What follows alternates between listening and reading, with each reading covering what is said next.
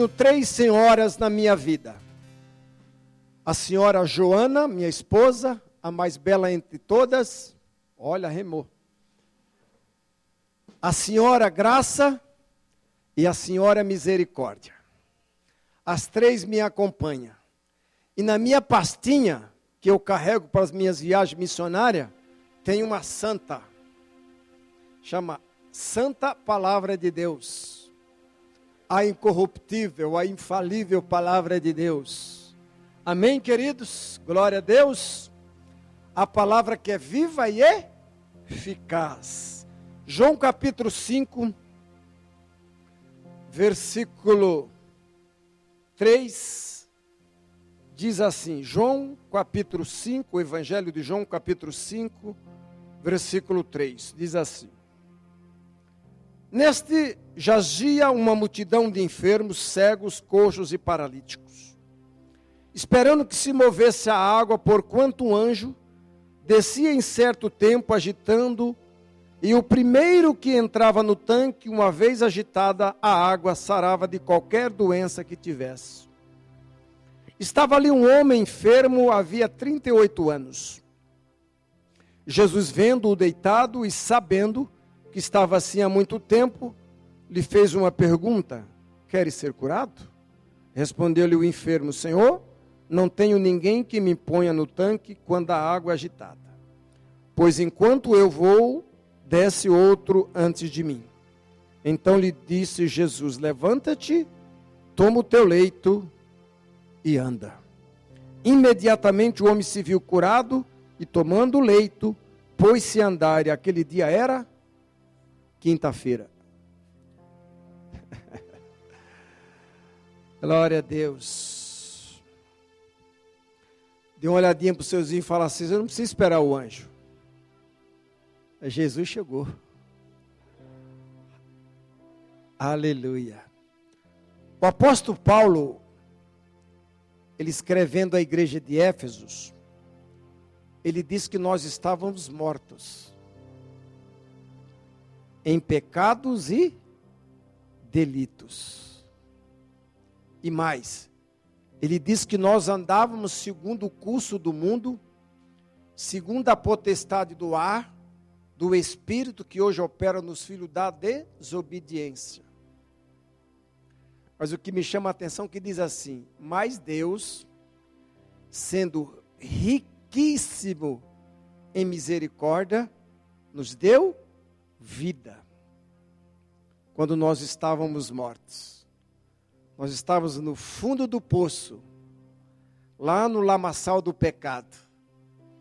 E Deus, Ele foi tão misericordioso, Fernando, que Ele me tirou de lá, com a Sua misericórdia, com a Sua compaixão, pelo Seu grande amor que me amou, que amou você. Uma das marcas do Senhor Jesus Cristo em seu ministério de 30 e pouco, de três, de três anos e pouco, aqui na, na terra, em forma humana, a sua marca foi a compaixão. A sua marca foi a misericórdia. Esses dias eu parei para pensar e falei assim: eu acho que eu vou assistir, eu vou, vou, vou ver menos política. Eu vou ver menos redes sociais, televisão praticamente nem tenho visto mais, só algum futebolzinho de vez em quando. Aí veio aquele sentimento ao meu coração e o Espírito Santo falou bem claro ao meu coração, filho, eu ainda não destruí essa nação por causa da minha misericórdia causa do meu amor, da minha compaixão pelas pessoas. Muitos deles não sabem o que estão fazendo. Muitas delas têm atitudes muito pior da época de Sodoma, Sodoma e Gomorra. Eu fiquei pensando naquilo. E eu comecei a ver realmente. Eu não sei, esses dias eu estava entrando, não sei se, se era Facebook, se era Instagram de repente me aparece uma cena que há mais de 30 anos que eu não via essas cenas. Eu não sabia se eu fechava os olhos, se eu desligava o celular, não, procurava um lugar lá para bloquear, para fazer alguma coisa. Eu não, eu não posso ver essa cena. Isso não faz parte mais do meu, da minha vida. Tem cena que não pode fazer mais parte da nossa vida. Aí eu me lembrei daquela, daquela passagem que Jesus está andando com os discípulos. E ele começa a conversar com algumas pessoas. E aí um dos discípulos falou: Mestre, o senhor quer que nós pedimos fogo do céu? E que consuma todos eles? Jesus falou: oh, que, que espíritos vocês são? Vocês querem. Elias já partiu faz tempo, vocês querem assumir o lugar de Elias? Que se Elias vivia no tempo de hoje, José Martins, acho que ele não, não, não matava aqueles 450 profetas, não. Ele mandava pôr a mão no coração e falar: agora vocês vão aceitar Jesus como Salvador das suas vidas. Agora vocês vão ter que nascer de novo. Senão eu mato. Aí você vê como Deus ama, como Deus nos ama, como a sua misericórdia tem sido em nossas vidas. Porque tem algumas cenas, tem algumas coisas que é digno de descer fogo do céu e consumir. Tem coisas que você presencia, se você vê, que você pergunta, pai, será que Deus não está vendo isso? Alguns crentes estão orando pela uma intervenção militar no, no, no, no Brasil. Mas eu estou orando, e eu creio que a igreja, nesse sentido, está orando pela intervenção divina. É o que precisamos. Tanta coisas fora da casinha, como diz aí os mais modernos. Eu nunca vi tantas jovens morrendo como estão. O que mais morre hoje não é idoso, é jovem. Hoje, se puxar um lado de uma roupa, o outro lado descobre. E às vezes tem que fechar os olhos, mas se você está dirigindo, você não pode fechar os olhos, senão você vai provocar um acidente. Você tem que ir em frente. Mas Deus tem sido tão bom, tão misericordioso. E nessa noite, eu queria falar um pouquinho sobre o tema A misericórdia de Deus alcança a miséria do homem. Miserável homem que sou, que só espero e só faço isso. Paulo disse algo assim. Misericórdia, homem que sou, só espero nesse tempo, nessa vida. Nós temos uma eternidade nos aguardando, nos esperando. E eu preciso anunciar o evangelho. O evangelho ele é um conjunto de verdades que salva e liberta o homem. Paulo disse: Eu não me envergonho do evangelho de Cristo, pois é o poder de Deus para a salvação de todos aqueles que creem. O que pode salvar o mundo, o que pode salvar o Brasil, é a pregação do Evangelho. Um Evangelho pleno em todas as áreas da minha vida. Alguns pregam o Evangelho pensando em ficar rico. É possível isso? Claro que sim. Deus não, Deus não é contra a riqueza. Eu só não posso colocar o coração na riqueza. Eu não posso fazer como o jovem rico. Eu não posso me prender na riqueza. Mas não tem problema. Quanto mais eu ganhar, mais dízimo, mais oferta eu vou dar, mais ajuda. Jesus disse que os pobres nós vamos sempre ter eles. Nunca vai acabar com a fome, com a pobreza. Sempre vamos ter. Mas quando nós conhecemos a Deus, quando conhecemos a palavra de Deus, nós podemos mudar isso.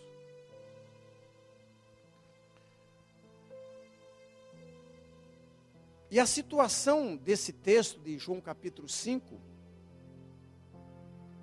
é uma descrição perfeita da humanidade. Veja o versículo 7 do capítulo 5. Diz assim: Respondeu-lhe o enfermo: Senhor, não tenho ninguém que me ponha no tanque quando a água é agitada, pois enquanto eu vou, desce outro antes de mim. Se você for olhar o quadro mundial hoje, a sociedade, o mundo hoje, as pessoas hoje estão meio parecido com este homem. Porque esse homem estava ali há 38 anos esperando um milagre.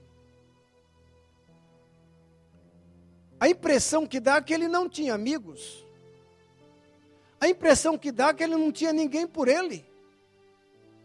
38 anos enfermo, esperando o movimento da água.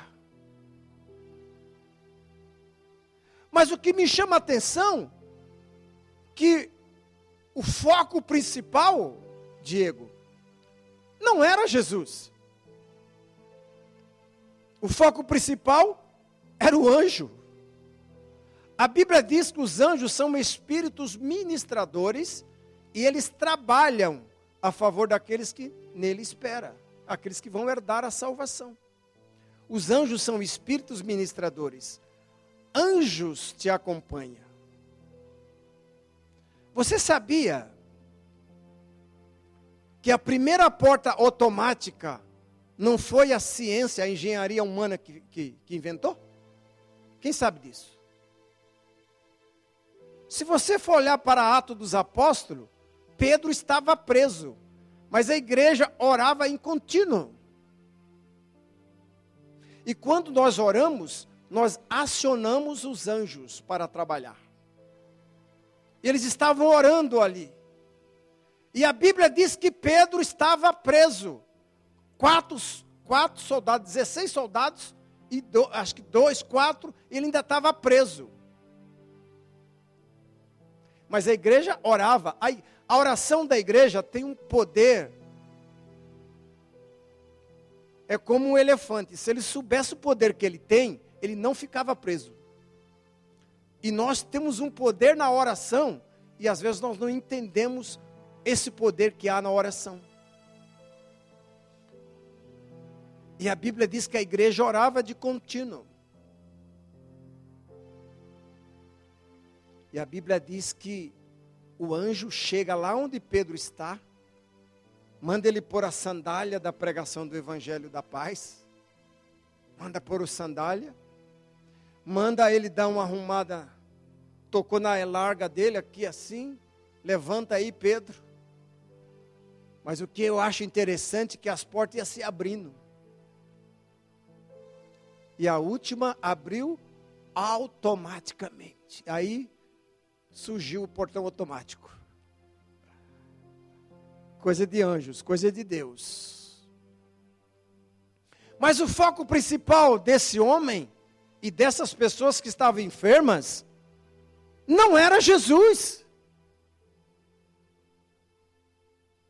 Eles olhavam para o céu, olhavam para o tanque de Betesda, casa de misericórdia, esperando que o anjo viesse e mexesse as águas.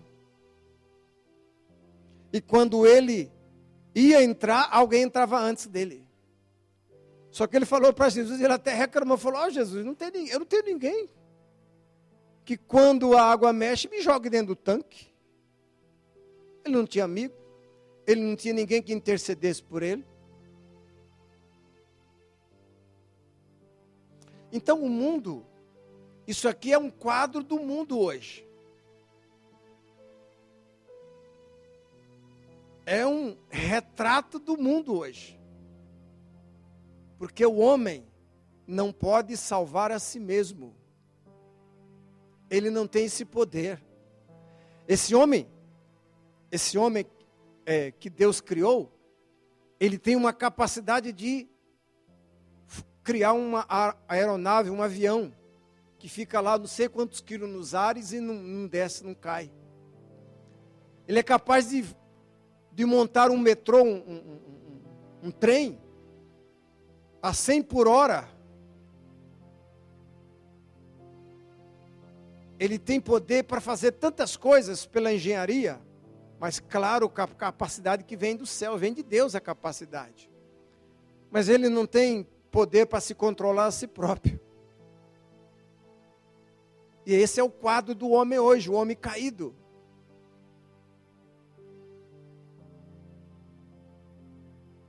E eles olhava para o céu e olhava para o tanque para ver se a água movia.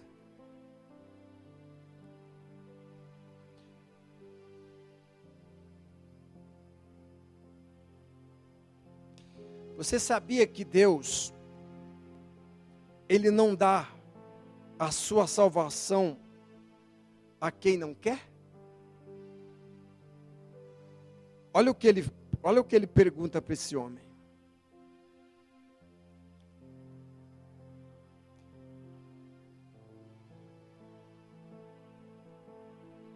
João 5, 6. Olha a pergunta que Jesus fez para esse homem. Jesus, vendo deitado, e sabendo que estava assim há muito tempo, perguntou: Quer ser curado? Você sabe que Deus não invade a privacidade de ninguém? O amor de Deus ele é incondicional.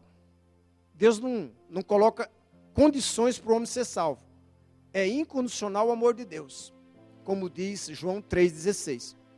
Deus amou o mundo não o sistema amou pessoas de tal forma que deu seu filho unigênito para todo aquele que nele crê não pereça, mas tenha vida eterna.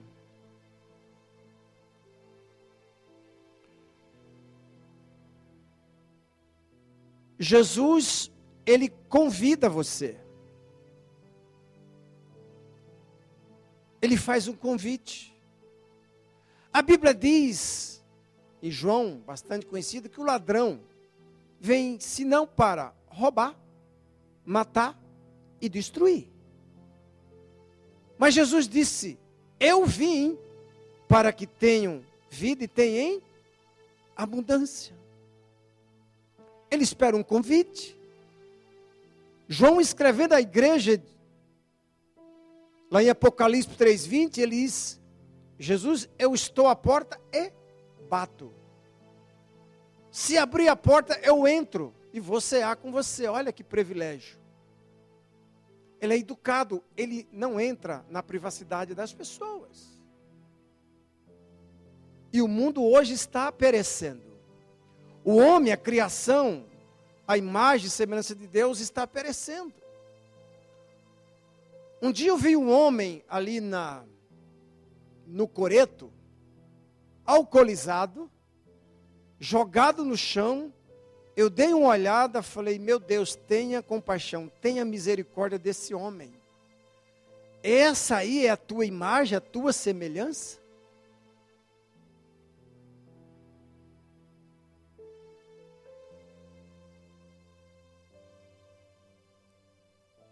Para a glória de Deus, querido, um, acho que eu já contei, vou repetir. Eu estava passando no dia de chuva, eu e a esposa, um tempo atrás, numa construção. Isso já faz alguns anos. O Espírito Santo me lembrou. Eu olhei, estava chovendo. Falei para a esposa: Acho que eu conheço aquela mulher. Ela falou: Você vai parar? Eu falei: Vou. Não, não para, você não sabe quem é. Eu falei: Mas vamos parar. Aí quando eu olhei, ela estava cheia de barro olhei para o carro, olhei para o banco. Aí resolvemos levar aquela mulher até a casa dela. Foi um, um dom natural que habita no ser humano a compaixão, a misericórdia por situações. E o que, é compaixão? O que, que é misericórdia? Você se colocar no lugar das pessoas e fazer algo por ela. Estava indo para Jundiaí hoje com o Gonçalves. Nós estávamos, eu estava lembrando, começando a lembrar da, da, da, de algumas situações. E ele contando, né, que deu ajuda para uma pessoa em tal, no farol, tal, tal. E eu também comecei a contar algumas coisas para ele. E ele citou um texto que diz assim: Quando você clamar, quando o pobre clamar e você não ouvir, quando você clamar, não será ouvido. Ele também citou um outro versículo que eu não me lembro agora, disse: é, se você tiver condições de ajudar alguém e não ajudar, você está pecando. e aquilo mexeu um pouquinho comigo. Então, o retrato desse homem é um retrato do mundo hoje. O esforço humano não pode salvar a si próprio. Mas a misericórdia de Deus, ela tem iniciativa. Veja o que diz João 5,5. Estava ali um homem enfermo havia 38 anos. Jesus, vendo o deitado e sabendo que estava assim há muito tempo, perguntou: Queres ser curado? A compaixão, a misericórdia, ela vê as coisas. Jesus viu aquele homem naquela situação. Lembra daquela mulher encurvada, lá de Lucas, capítulo 13, versículo 10 em diante. Ela estava na sinagoga há muito tempo ali. Olha ali, olha que privilégio. E veio ali uma mulher possessa de um espírito de enfermidade, havia já 18 anos e andava ela encurvada sem, de modo algum, poder endireitar-se. E vendo a Jesus, chamou e a disse-lhe: Mulher, estás livre da tua enfermidade. Olha, esse homem estava há 38 anos enfermo, esperando um milagre, esperando que o anjo descesse mexesse as águas, ele entrasse no tanque e fosse curado. Há quanto tempo você está esperando o anjo chegar para mexer a água da sua vida? Dê uma olhadinha para os seus e falou: você não precisa esperar o anjo. O seu tempo chegou.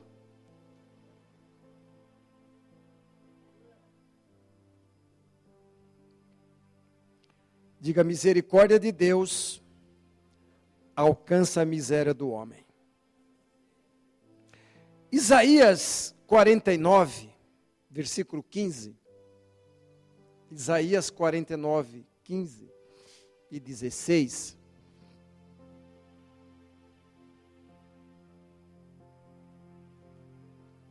Eu amo esse texto. Acaso pode uma mulher esquecer-se do filho que ainda mama?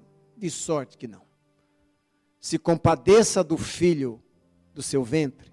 Mas ainda que esta viesse a esquecer dele, eu todavia não me esquecerei de ti. Versículo 16.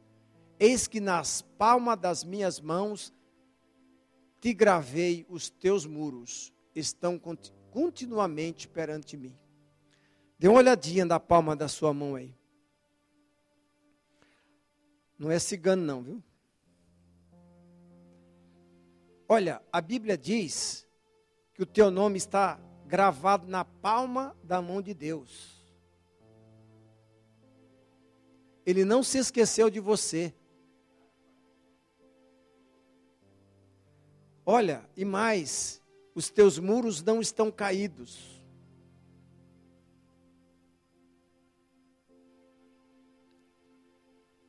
Dê uma olhadinha para o seu e fala: Deus está de olho em você. Ele não se esqueceu de você. Diga: não é necessário esperar o anjo. Jesus chegou. João capítulo 5, 8 e 9. João 5, 8 e 9. Está escrito. Então lhe disse Jesus: Levante, toma o teu leite e anda. Imediatamente o homem se viu curado e, tomando o leito, pôs-se a andar. E aquele dia era sábado.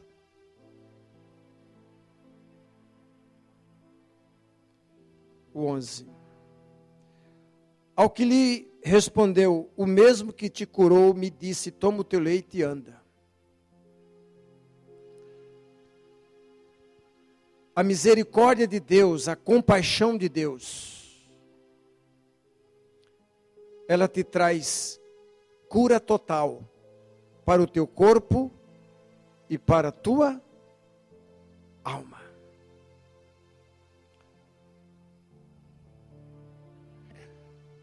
Eu, eu gosto de presente.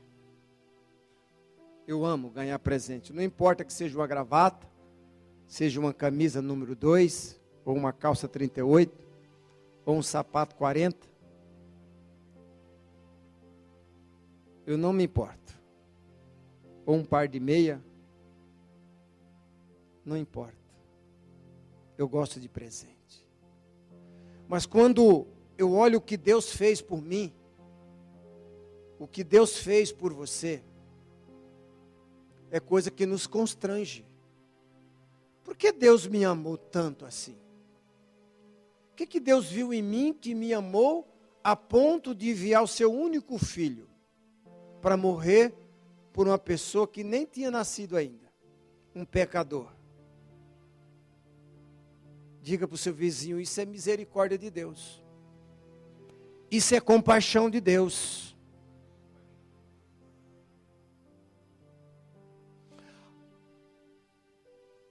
A graça, ela é algo imerecido. Eu não mereço, mas a graça de Deus fez do que eu sou hoje. Se eu for contar a minha história, talvez alguns vão chorar aqui.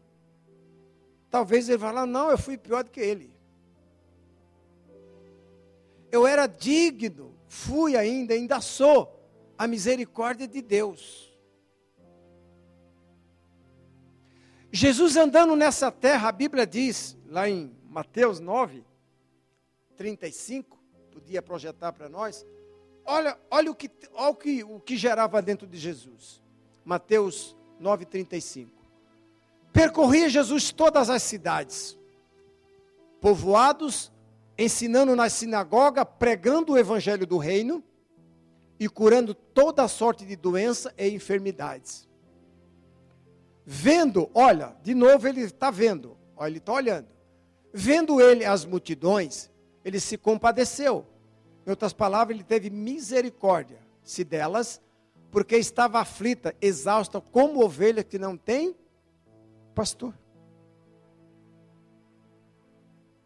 Ovelha não se pastoreia, é, pastor, ovelha não pastoreia a si mesmo. Ele precisa de um pastor. E Jesus é esse grande pastor. Ele se compadece de nós todos os dias. Olhe para Lamentação capítulo 3, versículo 22. Lamentação de Jeremias.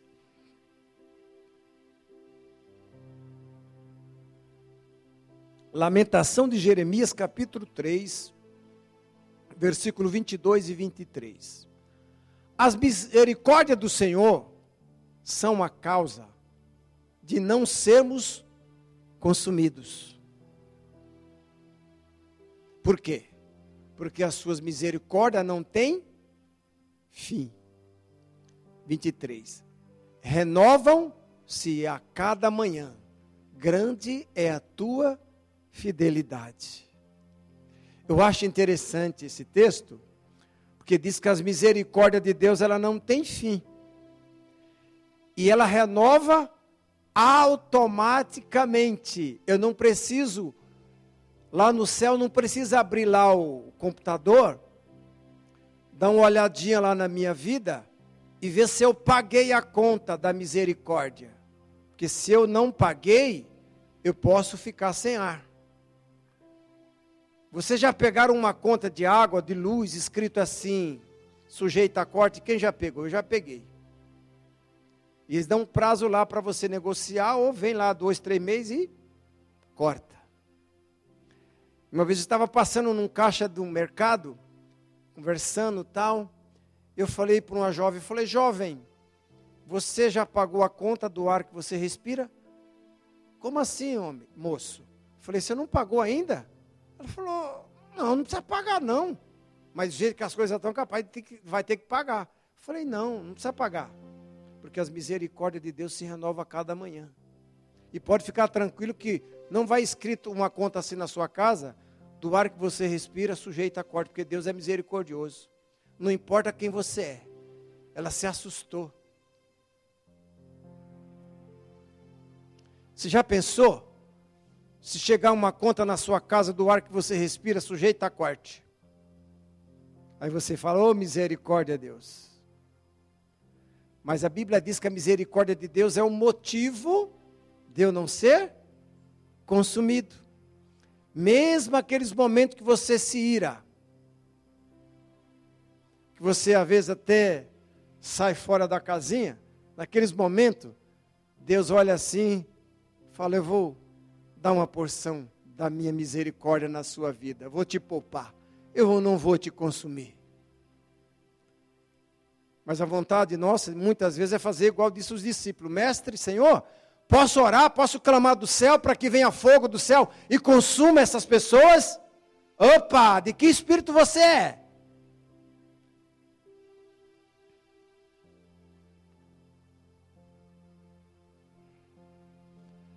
A misericórdia de Deus, ela rompe barreiras, queridos.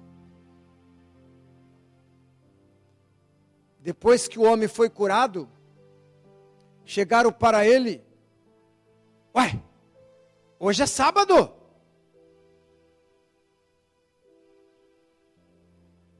Não pode, não pode ser curado. Você está trabalhando no sábado? Não pode. Esse homem não é de Deus, não é possível. Mas Jesus dá uma resposta, fala assim: ó, o meu pai trabalha até agora e eu também trabalho. O sábado,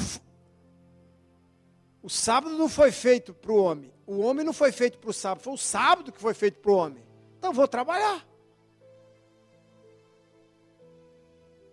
E por último, João 5,13. João 5,13.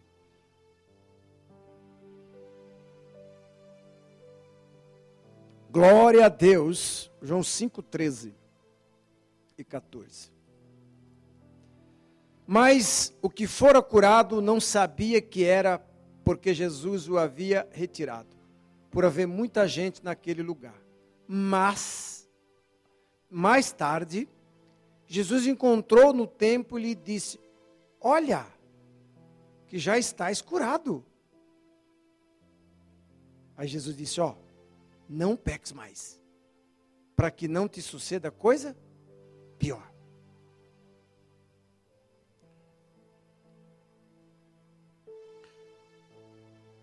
O poder da misericórdia, o poder de Jesus, ele perdoa o pecador. Nós tínhamos uma grande dívida para com Deus.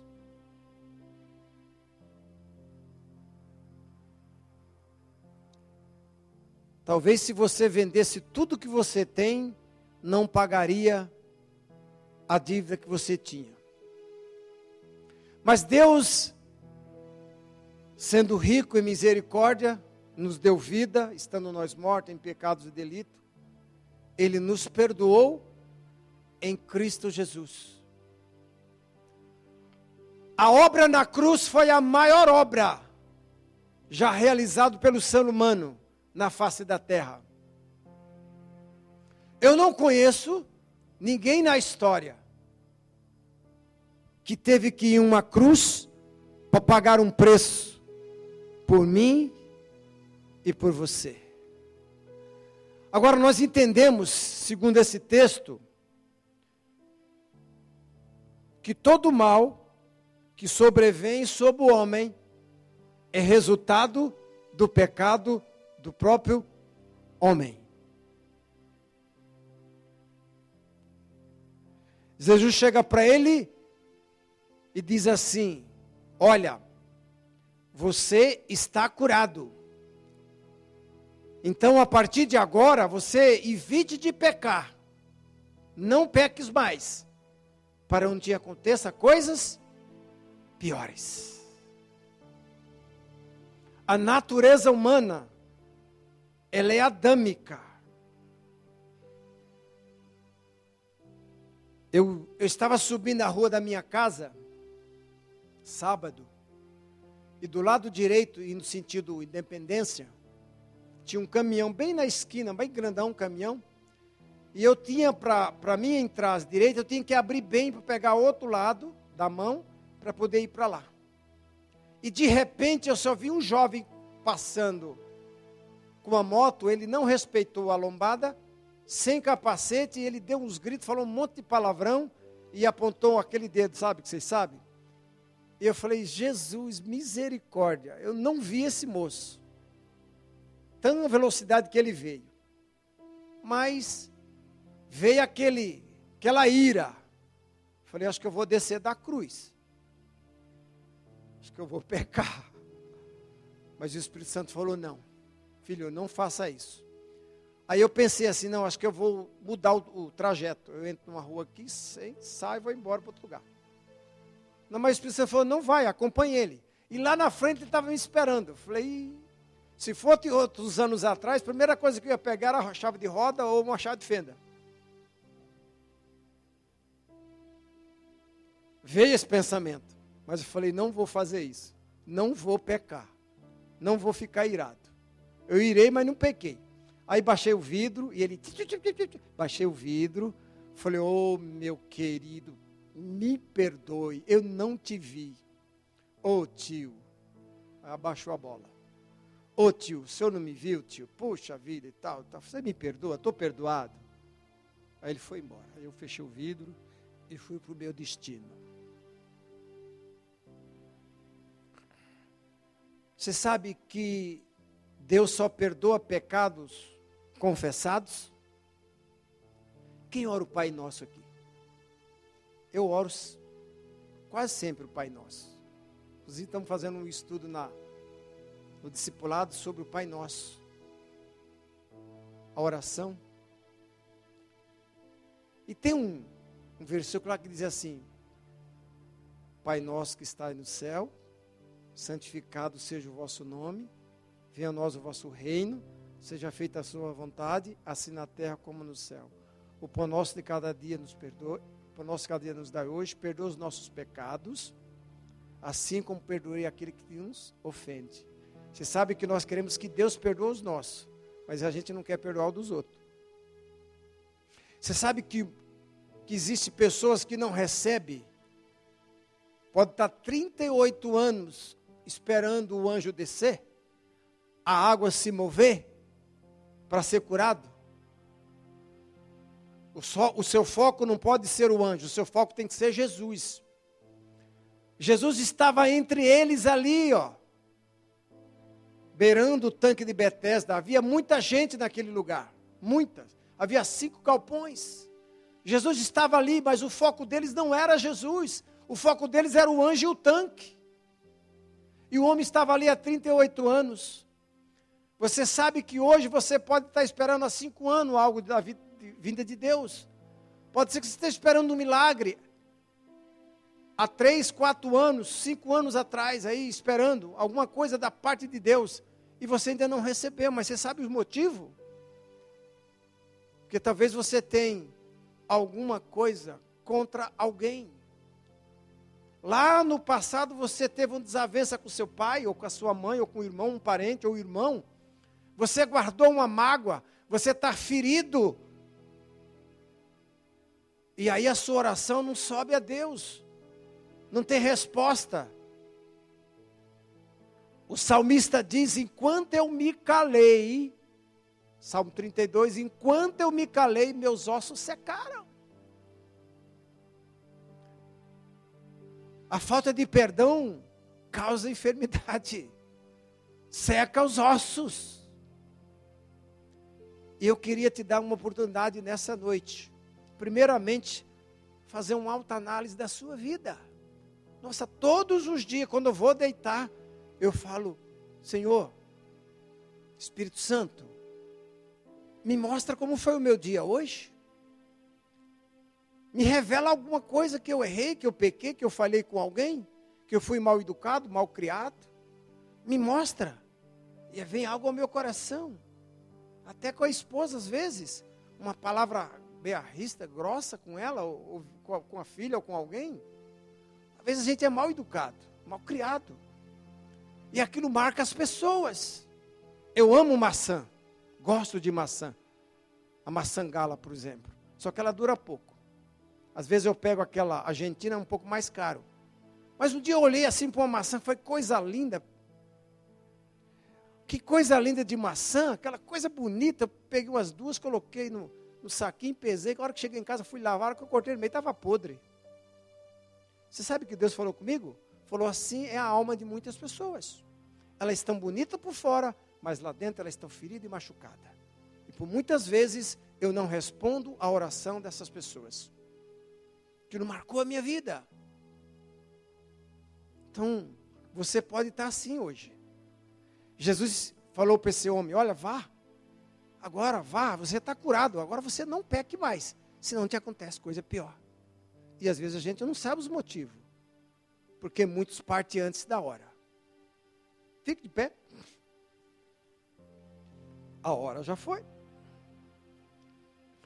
Chegou a minha vez, dá para cantar essa? Chegou a minha vez. Sei que este dia Jesus está aqui, move as águas.